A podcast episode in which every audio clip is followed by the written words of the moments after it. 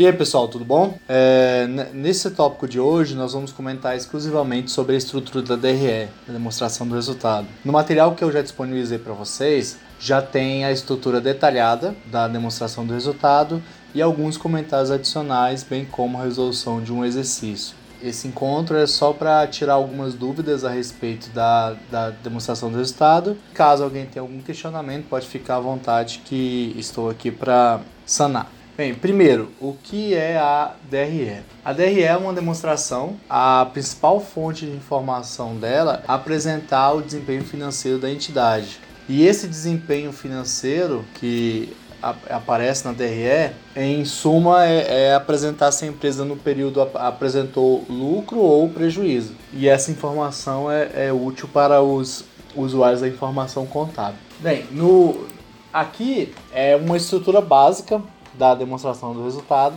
Aqui, inclusive, tem mais detalhes do que é a, a demonstração que é divulgada. Eu acrescentei os dois primeiros itens, que é a receita bruta e os impostos, para fins didáticos. Mas se você pesquisar na internet demonstrações de empresas, você vai identificar que ela começa, né, a, de, a demonstração do resultado, ela tem início na receita líquida. É que na verdade é o que faz sentido para quem está analisando uma empresa, né? Não importa o, o, o valor que é apurado sobre o, os impostos da, sobre a receita bruta. Isso aí já é do Estado, então não tem nem o que, o que, o que você analisar. A empresa é obrigada a recolher e ponto final. Agora, a partir da receita líquida, não. Aí começa a ter a, temos interesse nessa informação e a partir dessa informação nós podemos fazer algumas análises interessantes. Bem, então, para fins didáticos, eu acrescentei a receita bruta, que, que é o total da venda realizada no período, e acrescentei também os impostos sobre a receita bruta para fins de cálculo, que vocês vão fazer lá na frente. Um dos principais impostos aí que deduz o valor da receita bruta, no caso das empresas comerciais, é o famoso ICMS, Imposto sobre Circulação de Mercadorias e Serviços. Se for uma empresa, uma empresa prestadora de serviço, nós teremos aí o ISSQN. Nós temos outros impostos que também podem incidir aí, mas os principais que nós vamos tratar são esses. Se eu pegar o valor da receita bruta e subtrair esses impostos, eu tenho a receita líquida. E depois da receita líquida, eu tenho o famoso custo das mercadorias vendidas, ou CMV, se a empresa for uma empresa comercial. Se for uma empresa industrial, é o custo do produto vendido e uma empresa prestadora de serviço seria o custo do serviço prestado. A ideia é a mesma, é, é você informar aqui na demonstração do resultado qual foi o custo daquelas mercadorias que você vendeu durante o período. Exemplo bem simples para você entender o que é o CMV é, por exemplo, a empresa compra um, uma mercadoria para revenda no valor de 5 e revende por 12. Qual foi o custo dessa mercadoria que foi vendida por 12? O custo dela, nesse nosso exemplo, foi 5, que, é o, que foi o custo de aquisição. Um exemplo bem simplório para você entender o que é esse custo da mercadoria vendida. Obviamente, nós temos aí alguns complicadores. Eu posso, por exemplo, é, chegar ao valor do CMV por meio de dedução matemática para aquelas empresas que adotam um sistema de inventário periódico. Essa, essa fórmula matemática pode ser aplicada em N situações. Ou se a empresa tem um controle mais rigoroso, um sistema, adota um sistema de inventário permanente, vai depender do critério que essa empresa utiliza para fins de avaliação de estoques. Ela pode utilizar no Brasil a, o PEPS ou o custo médio. A legislação do imposto de renda não permite que as empresas adotem utiliza o critério EPS para fins fiscais, mas é um método que é um critério de, apuração, de avaliação de estoques é, extremamente gerencial. E após o, o valor do CMV, a apuração do valor do CMV, se eu pegar o valor da minha receita líquida e deduzir do custo da mercadoria vendida, que é o CMV, eu tenho o lucro bruto que é a primeira métrica aí que nós gostamos de identificar aí na demonstração do resultado. Esse lucro bruto, ele vai ser vai sofrer as reduções das despesas com vendas administrativas e despesas financeiras. Após isso, nós vamos adicionar as receitas financeiras e então eu terei aí o lucro ou prejuízo do exercício. Se esse valor for positivo, eu tenho aqui o lucro. Caso o valor seja negativo, a empresa incorreu em prejuízo. A estrutura é bem simples, eu vou repassar aqui mais uma vez para não ficar nenhuma dúvida, ok? Então a receita bruta são as vendas. É, essas vendas vai depender dos, do mercado dela, né? Se for uma empresa comercial, mercadoria, se for uma indústria, produto, e se for uma prestadora de serviço, é a prestação de serviço. Após isso, eu tenho aí o cálculo do, do, dos impostos sobre essa receita bruta e a receita líquida, que é a diferença entre a receita bruta e os impostos. A partir da receita líquida aqui, eu vou deduzir o CMV, que é o custo das mercadorias vendidas, que vai depender do sistema de inventário que a empresa adota. É, após isso, eu tenho o meu resultado operacional bruto ou mais conhecido como lucro bruto. Esse lucro bruto é calculado você subtraindo a receita líquida do CMV. E aí eu tenho as minhas despesas, despesas com vendas, que são aquelas despesas que têm relação com a comercialização e distribuição de vendas. Eu dei o um exemplo aí que são aquelas despesas que têm intenção de você aumentar a venda. Por exemplo, uma, uma comissão que você paga ao vendedor sobre as vendas que ele realiza. Essa comissão é um incentivo para que esse vendedor venda mais, ou seja, gere mais receita para a empresa e, consequentemente, a empresa fature mais. Então, a intenção dessa, dessa despesa é o que? Fazer com que a venda da empresa aumente.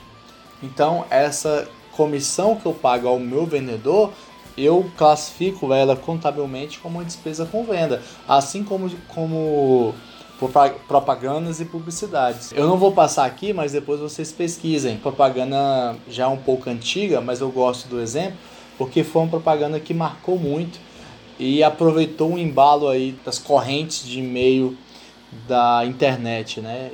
Não é da época de vocês, mas pesquisem no YouTube Pôneis Malditos, comercial da Nissan. Após essa, essa propaganda que a Nissan fez, ela teve um incremento aí nas vendas considerável.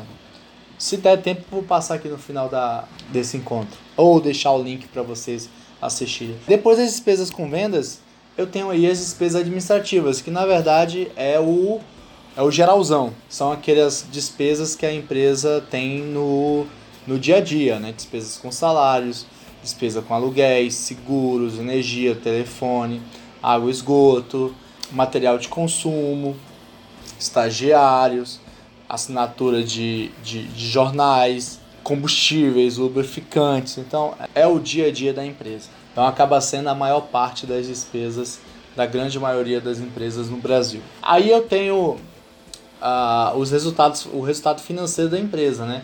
Que eu vou comparar as receitas financeiras da empresa, que são aquelas receitas ligadas a instituições financeiras, eu gosto de falar isso, tem, é, é relacionado com juros, né? querendo ou não com bancos.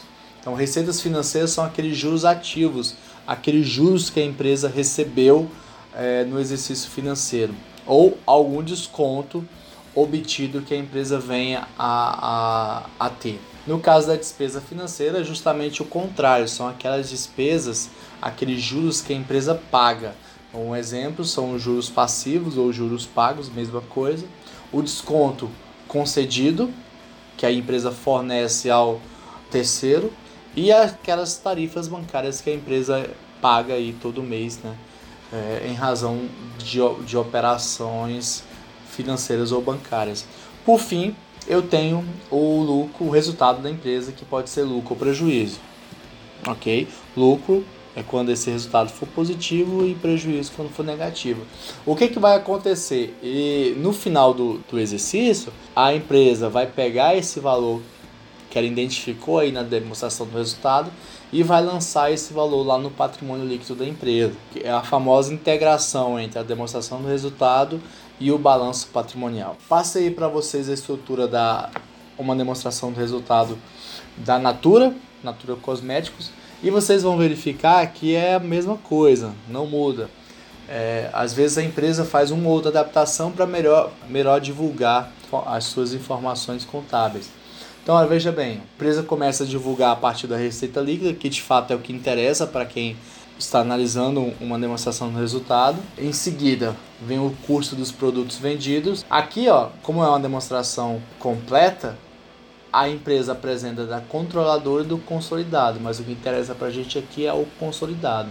Então a receita líquida dessa empresa em 2018 foi algo aí em, em torno de 13 bilhões de reais, quase 14 bi. E em 2017 foi apenas 9 bi, né? algo em torno de quase 10 bilhões.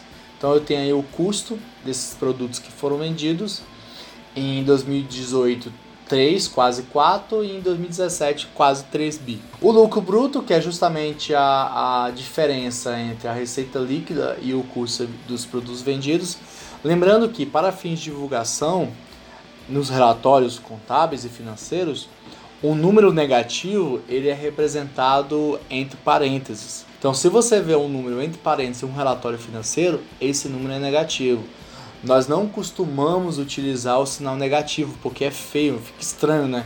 Num, relatório financeiro para fins de divulgação. Então, o número negativo em um relatório financeiro é um número que está entre parênteses. Então, aqui, o custo do produto vendido é um, é número negativo. A empresa pegou aqui 13 bi menos 3 bi que dá algo em torno de 9,6 bi. E eu tenho aqui as despesas que a empresa incorreu ao longo do exercício.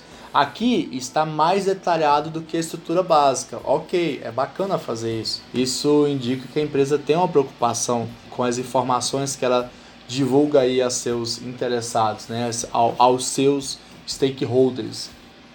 Então aqui a empresa tem as despesas com vendas, marketing e logística, despesas administrativas Aqui é o famoso impairment, a gente não vai chegar a esse nível de detalhamento, mas eu posso passar o um material para vocês darem uma conferida. É, tem aqui um, o resultado por equivalência patrimonial, que é um pouco mais avançado, e algumas outras despesas ou receitas que a empresa tem aí que não são financeiras. E aqui é comum a empresa separar a parte financeira do operacional. Esse lucro operacional onde o resultado financeiro é o lucro antes das receitas e despesas financeiras. Então, as empresas elas fazem essa conciliação aí em separado.